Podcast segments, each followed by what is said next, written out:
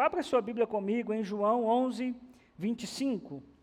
Nós vamos conversar a respeito dessa expressão de Jesus: Eu sou a ressurreição e a vida. Evangelho segundo João, capítulo 11, versículo 25. Faça a gentileza de ver se tem alguém aí do seu lado que está sem Bíblia e compartilhe a palavra do Senhor com ele.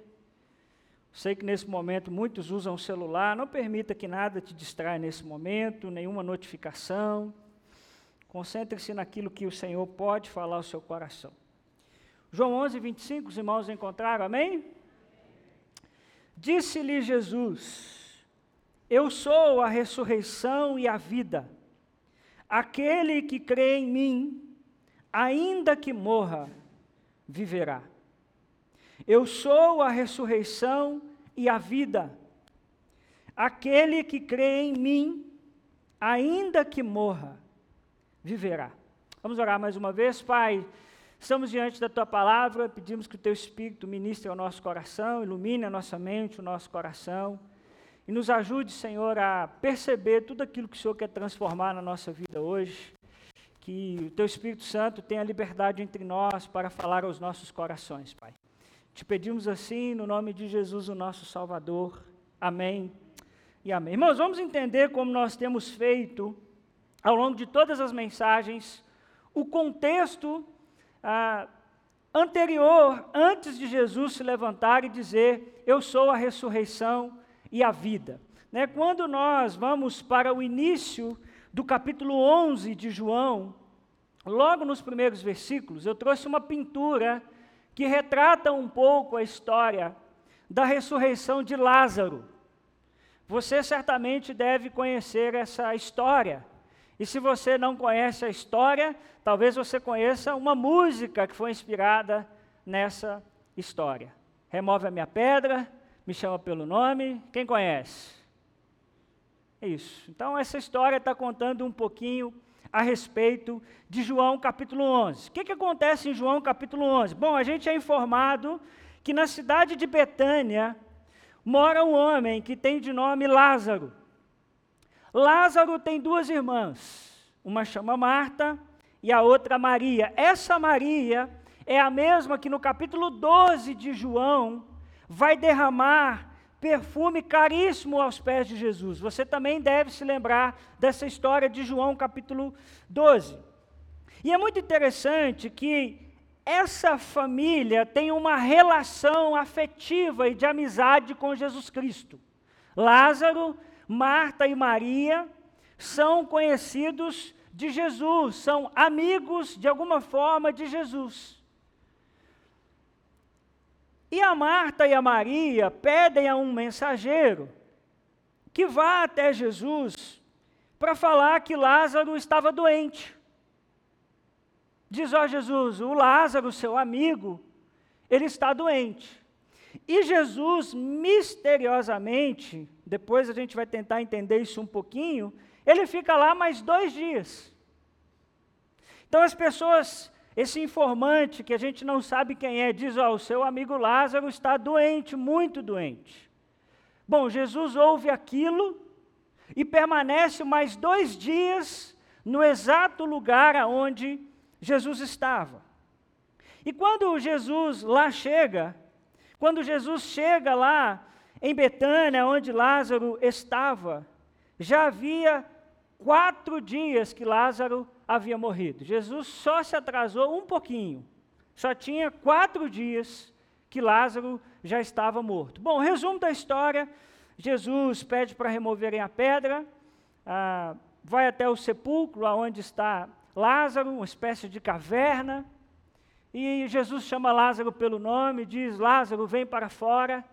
E o texto diz que Lázaro, então, ele torna a viver.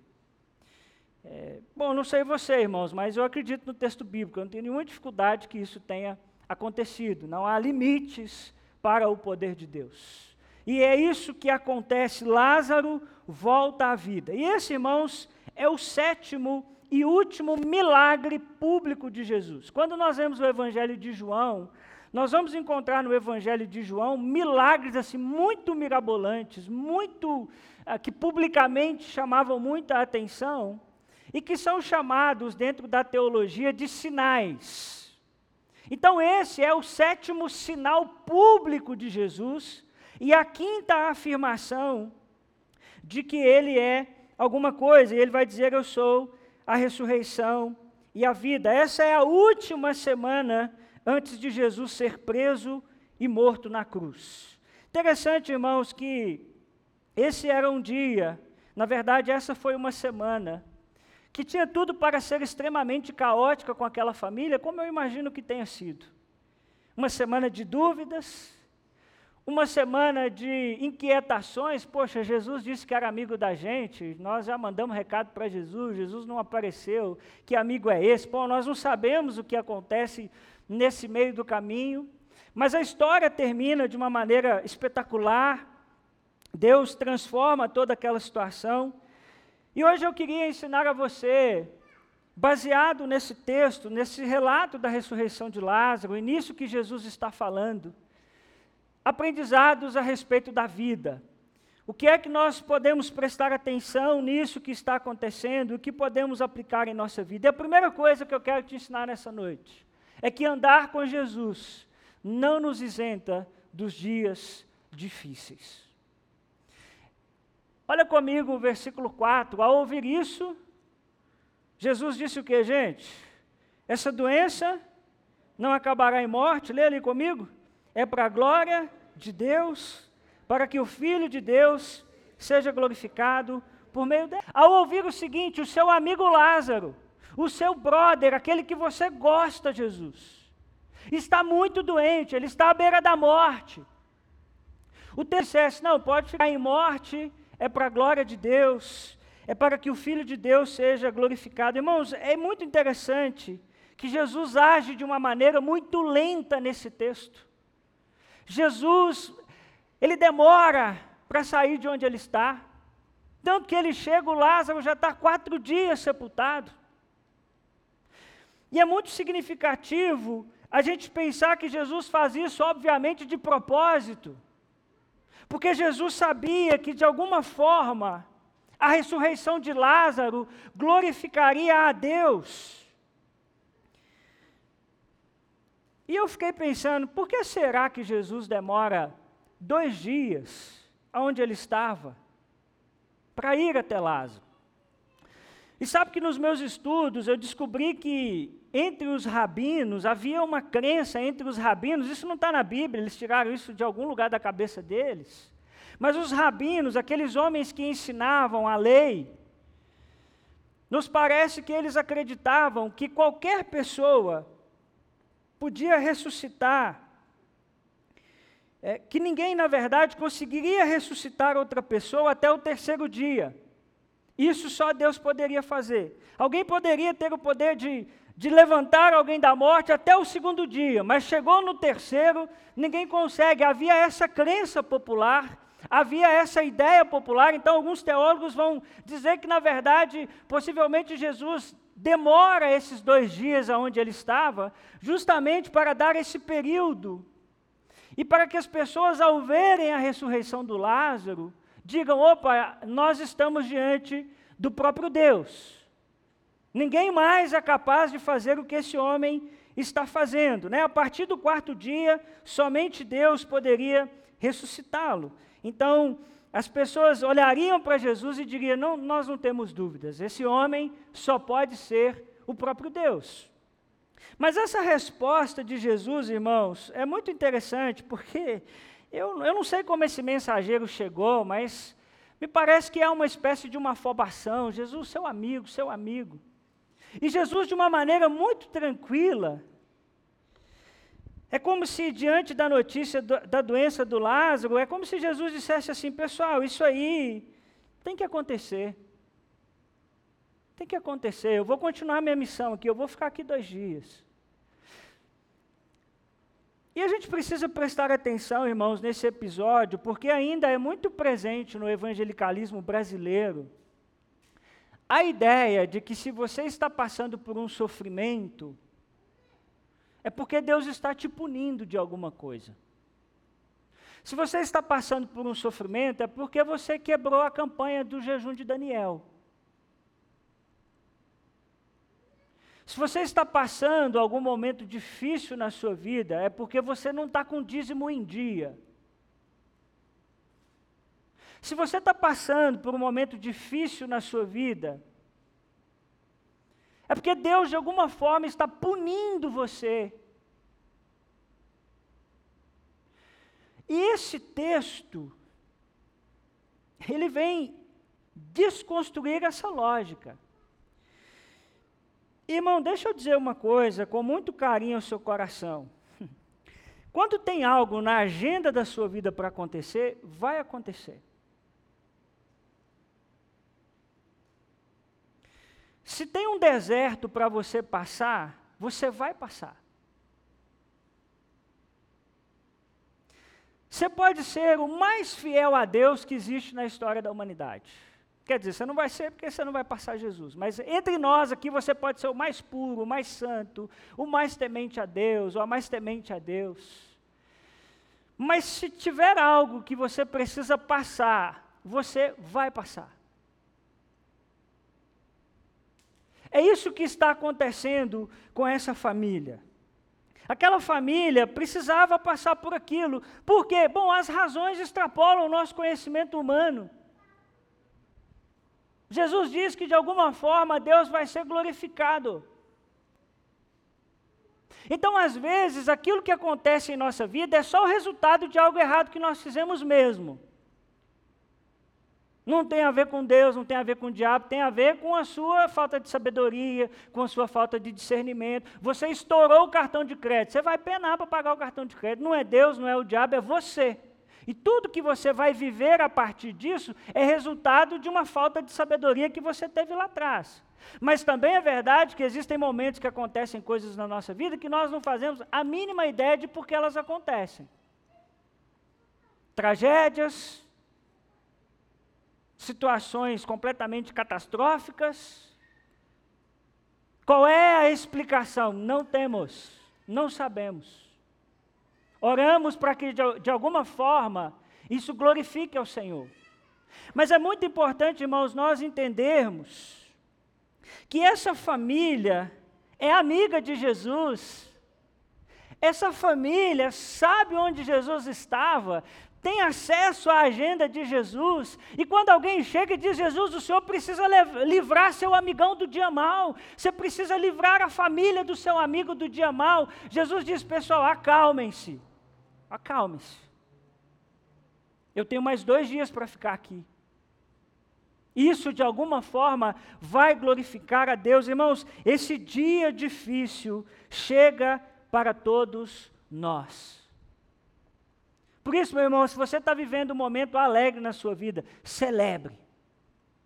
Porque o dia mal chega. E às vezes nós deixamos de celebrar o dia feliz só pensando que o dia mal vai chegar na vida da gente. Você está vivendo um momento bom com a sua família? Celebre. Porque o dia mal chega para todos nós. Aquela não nos parece ser uma família de condição inferior, não nos parece ser uma família pobre.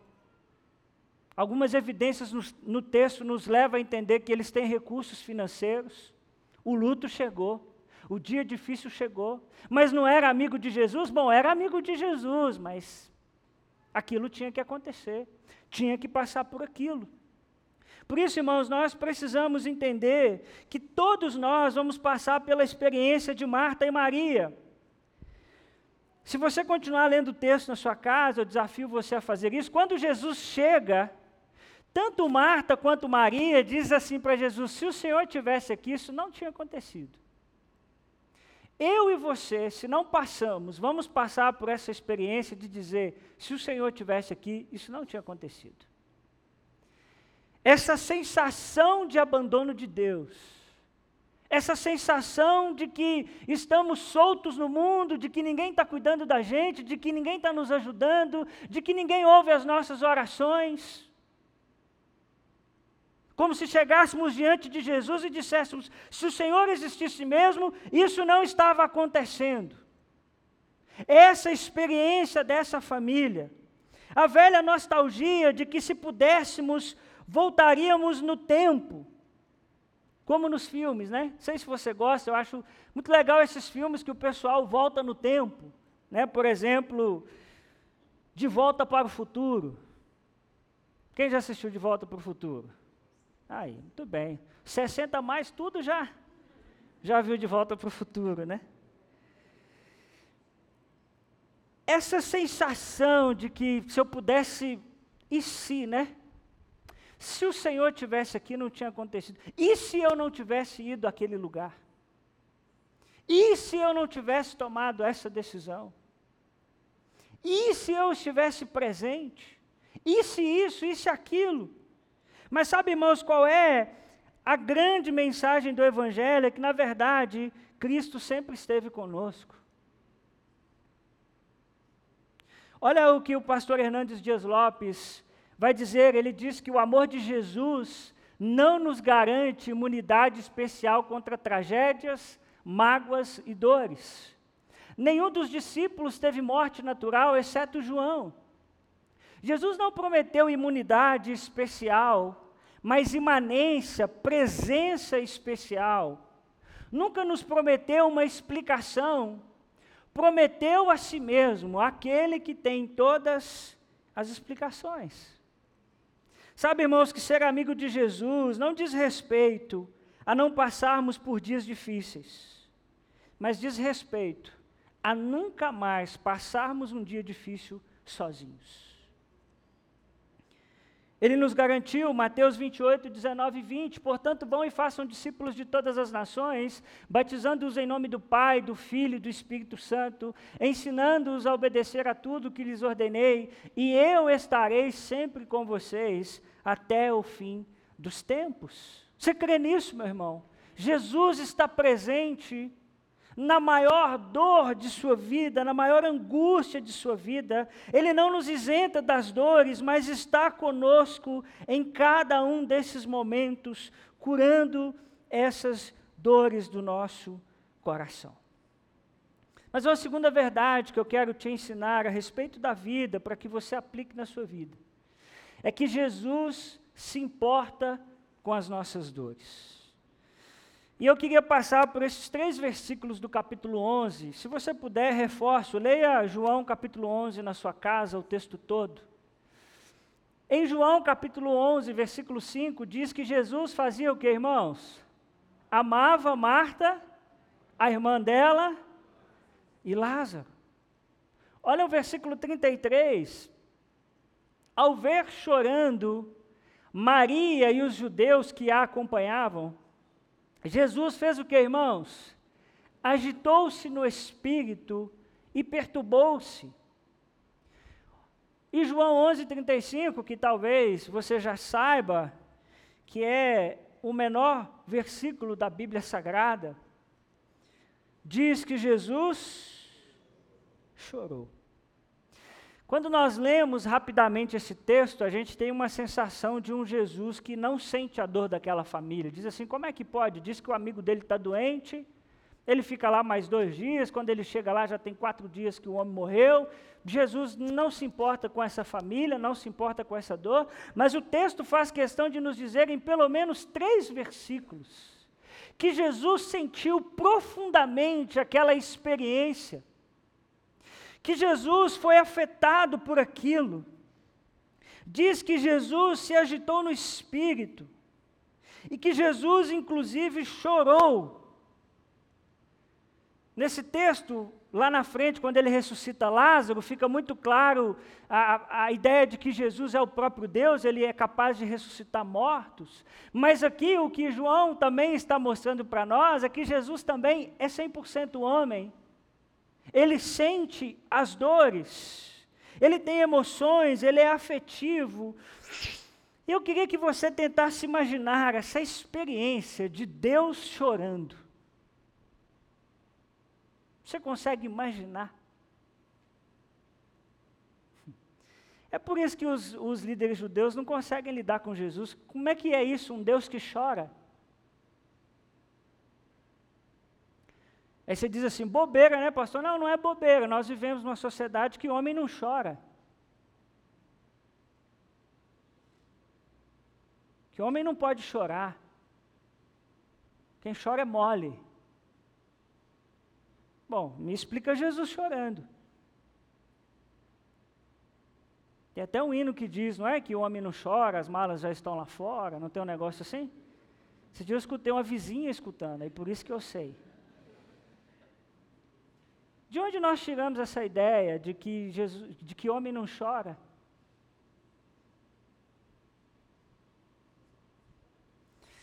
E desde esse momento a gente vê isso acontecendo, sabe, irmãos? Às vezes nós temos essa sensação de um Jesus que não se importa conosco, de um Deus que não é capaz de sentir a nossa dor. Talvez nós não temos coragem de verbalizar isso. Talvez nós não temos coragem de dizer a alguém que está à nossa volta, mas passa pela nossa mente o nosso coração. Isso me fez lembrar Jó. Porque Jó teve a coragem de dizer isso para Deus. Em Jó, em Jó 10, 4 a 5, ao que Jó vai dizer, Jó vira para Deus e diz o seguinte: Acaso tem olhos de carne? Enxerga, enxergas como os mortais? Os teus dias são como de qualquer mortal? Os anos de tua vida são como os do homem? O Jó foi corajoso, hein? O Jó disse: Senhor, o senhor não está entendendo o que eu estou vivendo. O senhor não tem olhos como eu tenho.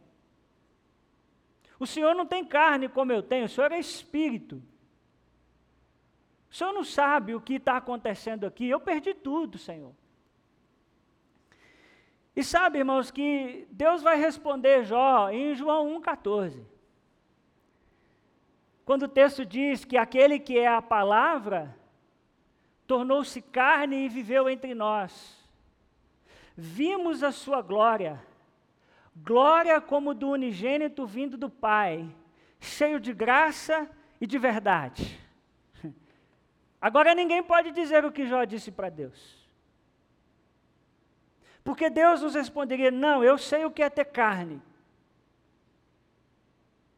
Eu vivi entre vocês, eu sei o que é chorar o luto de alguém. Eu sei o que é viver a dor de alguém. Eu já tive óleo, sim. Eu já tive carne, sim. O Verbo se fez carne e habitou entre nós. Nós vimos a Sua glória. Um Deus que chora, um Deus que se compadece, um Deus que lamenta, um Deus que tem afetividade com os seus filhos. Tem um autor muito interessante, um teólogo, que vai destacar o fato de que, na mentalidade grega, uma grande característica funda fundamental de Deus é o que os gregos chamavam de apatia. Apatia é de onde vem apatia. Os gregos viam Deus como alguém apático como alguém que não sabe o que é viver como gente, apático, sem sentir qualquer tipo de emoção, um ser solitário, sem paixão, sem compaixão. Mas em Jesus nós vemos que isso não é verdade, nós temos um choro, uma quebra de paradigma na crença dos gregos acerca de Deus. Sabe, meu irmão, eu queria dizer algo a você nessa noite. Jesus se importa com você e com a sua dor. O Verbo se fez carne. Ele experimentou o sofrimento, ele sabe como é viver como um ser humano. E você precisa crer que ele se importa com as suas dores, porque nós precisamos, irmãos, crer na palavra de Deus. E se a palavra de Deus diz que Ele se importa, se a palavra de Deus diz que Ele é afetivo, Ele é capaz de chorar as nossas dores, Ele é capaz de sentir as nossas angústias, ainda que nós não estejamos percebendo, ainda que não faça sentido para nós, nós precisamos dizer: Eu creio, porque a palavra de Deus assim diz.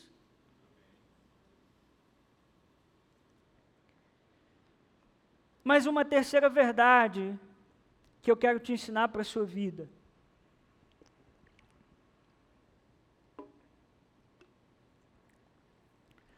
é a verdade poderosa de quem crê em Jesus nunca morre.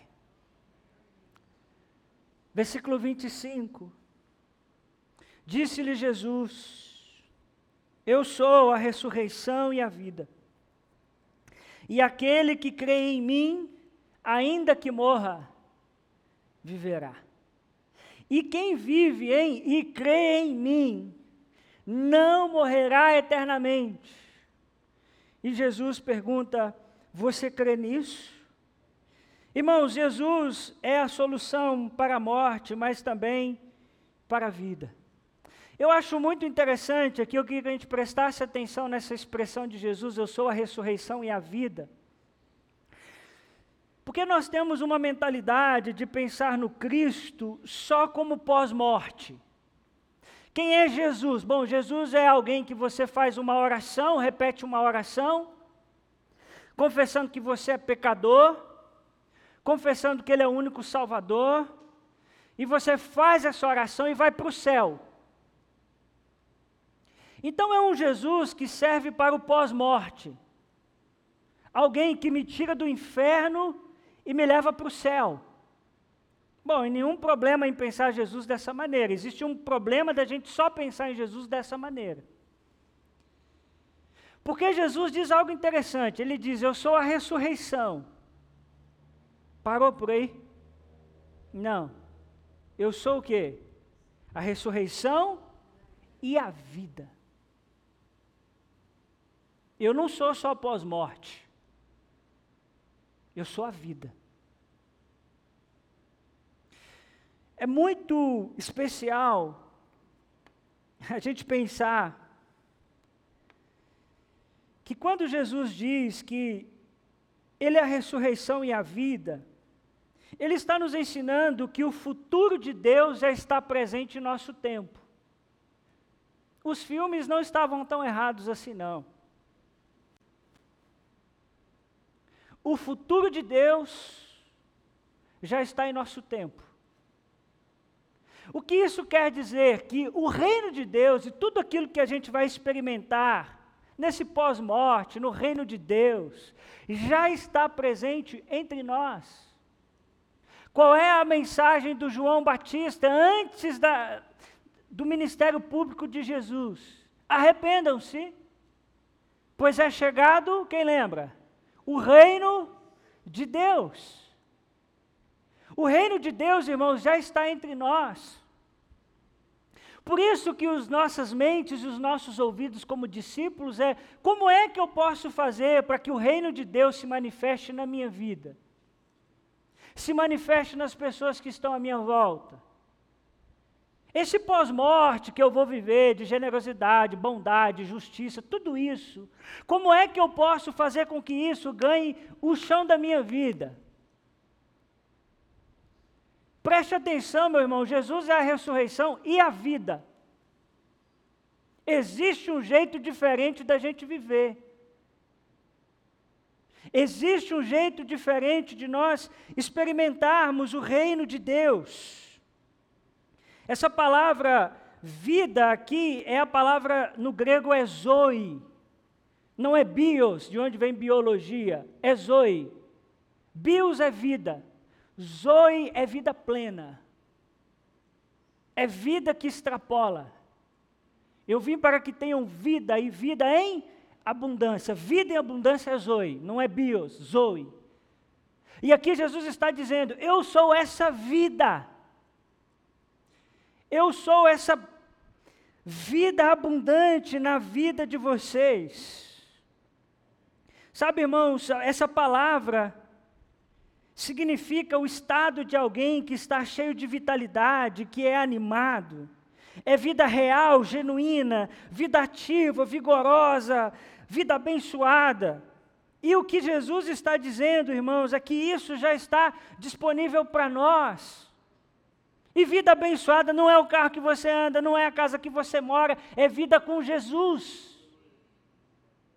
É vida com aquele que não nos abandona em nenhum momento. É uma vida que se consuma na eternidade, mas que começa agora. Jesus não é apenas a ressurreição, Jesus é a vida.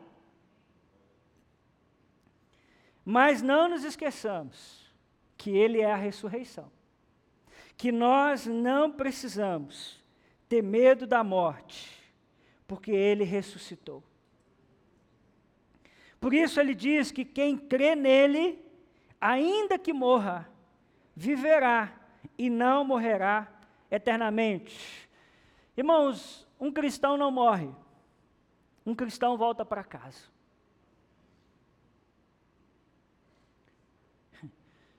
Quando nós partimos dessa vida com Jesus, na verdade, nós estamos indo para um lugar de onde nós nunca deveríamos ter saído. E essa é, irmãos, a esperança do nosso coração.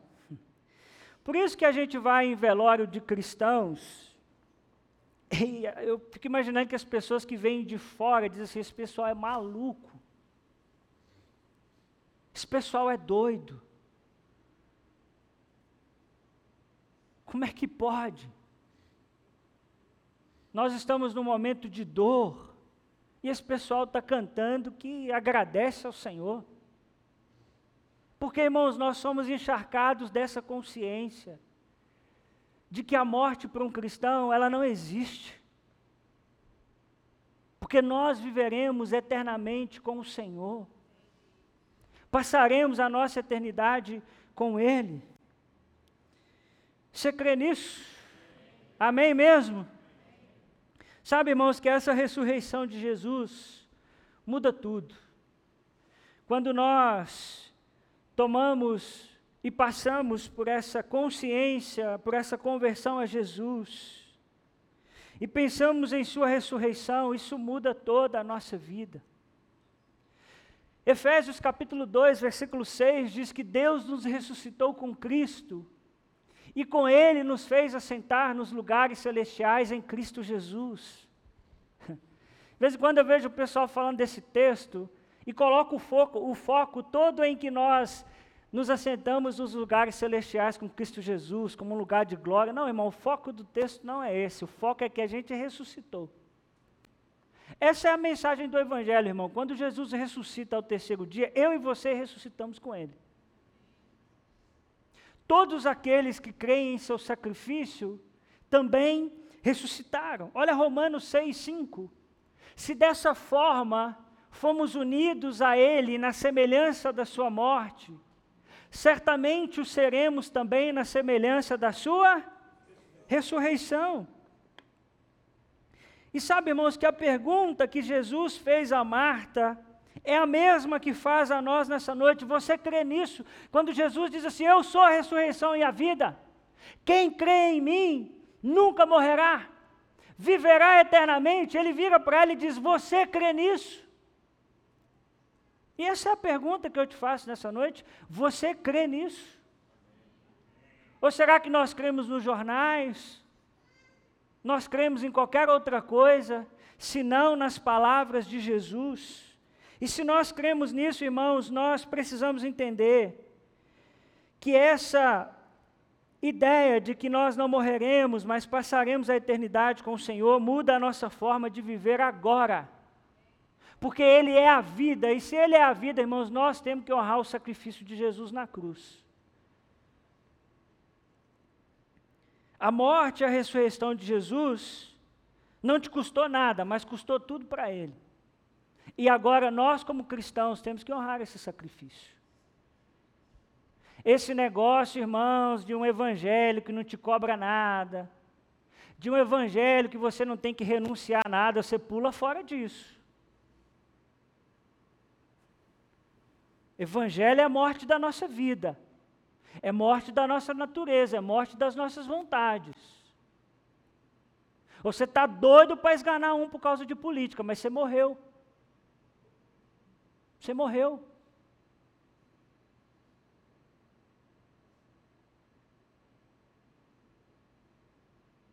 Nós fomos sepultados com Cristo e ressuscitamos com Cristo. Por isso, Paulo vai dizer: agora não vivo mais eu, mas Cristo vive em mim. Então, essa vida de Cristo em mim gera mudança. Por isso, eu quero que você pense e pratique Três coisas nessa noite. A primeira é confie na presença e no amor de Jesus nos dias mais difíceis da sua alma. Eu não sei, meu irmão, minha irmã, o que é que você tem vivido, o que é que você tem experimentado. Talvez ninguém aqui tenha nem noção do que você está passando, mas eu queria dizer a você que Jesus está com você. Como ele esteve com aquela família, parecia que não, parecia que ele não estava se importando, mas não é verdade nos dias mais difíceis de sua alma, o Senhor está com você. Segundo, creia que Jesus Cristo é a ressurreição e a vida. Isso é muito importante, você que me ouve e ainda não confessou Jesus como seu Salvador. Diga nessa noite, Senhor, eu creio que o Senhor é a ressurreição e a vida. Eu creio que fora do Senhor não tem vida. Eu preciso dessa vida abundante, eu preciso dessa vida com significado.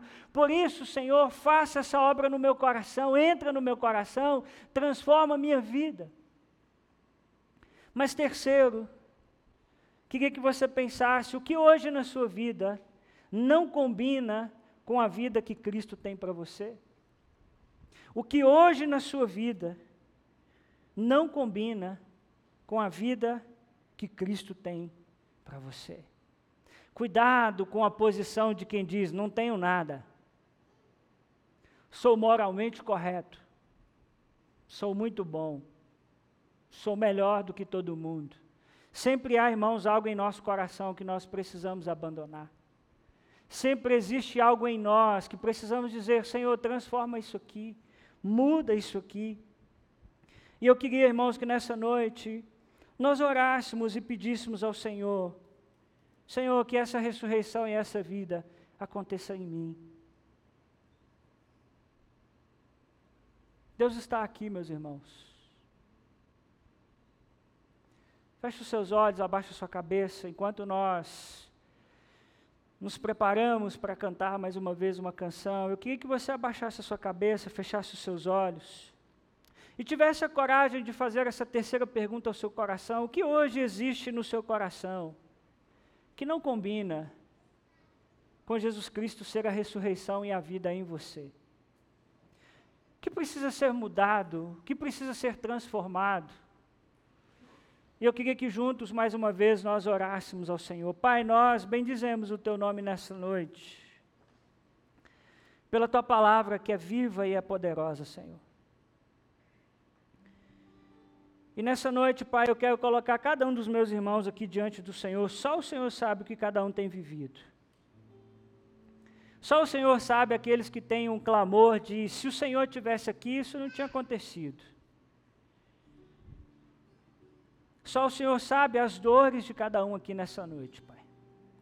Mas eu queria pedir que o Senhor encharcasse o coração dos meus irmãos, da certeza de que o Senhor nunca os abandonou que o Senhor é afetivo, que o Senhor sente as nossas dores.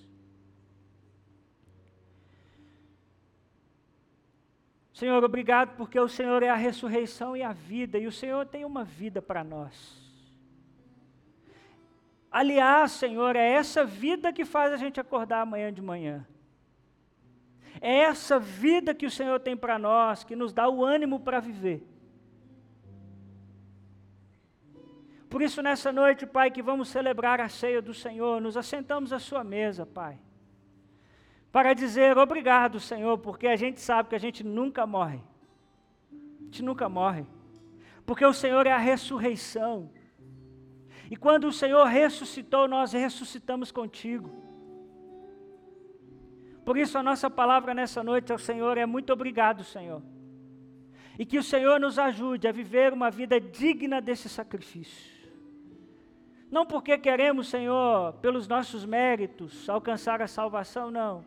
É ingratidão e honra ao sacrifício que o Senhor fez por nós.